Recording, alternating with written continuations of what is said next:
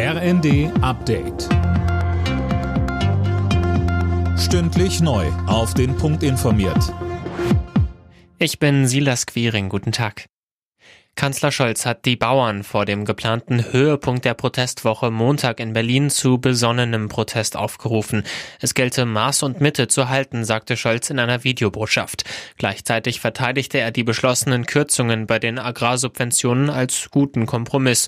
Weiter sagte Scholz, Wenn jede Subvention auf ewig bestehen bleibt, wenn wir alle zu 100 Prozent auf unserem Standpunkt beharren, wenn wir alles so machen wie immer, dann kommen wir auch nicht voran. Die Bauern beharren unterdessen auf ihren Forderungen, alle geplanten Kürzungen wieder zurückzunehmen. Der Streik der Lokführergewerkschaft GDL ist vorerst beendet. Seit dem Morgen fahren die Züge wieder nach Plan. Die Bahn rechnet an diesem Wochenende allerdings mit großem Andrang. Unterdessen droht die GDL mit neuen Streiks, sollte die Bahn kein verbessertes Angebot im Tarifstreit vorlegen.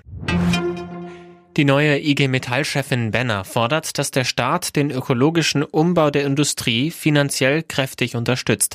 Wie sie den Funke-Zeitungen sagte, schwebt ihr ein Sondervermögen von bis zu 600 Milliarden Euro bis 2030 vor. Mehr von Philipp Nützig. Diese Summe werde nötig sein, damit der Ausbau der erneuerbaren Energien und der Aufbau der Wasserstoffinfrastruktur gelingt, so Benner.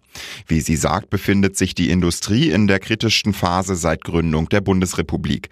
Man müsse dringend große Pflöcke einschlagen und die richtigen Entscheidungen treffen, um zu verhindern, dass etwas ins Rutschen gerät.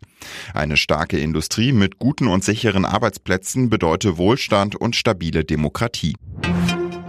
In der Bundesliga geht der erste Spieltag nach der Winterpause weiter. Um 15.30 Uhr ist Tabellenführer Leverkusen in Augsburg gefragt. Außerdem trifft Leipzig auf Frankfurt, Freiburg empfängt Union, Köln spielt gegen Heidenheim und Wolfsburg ist zu Gast in Mainz.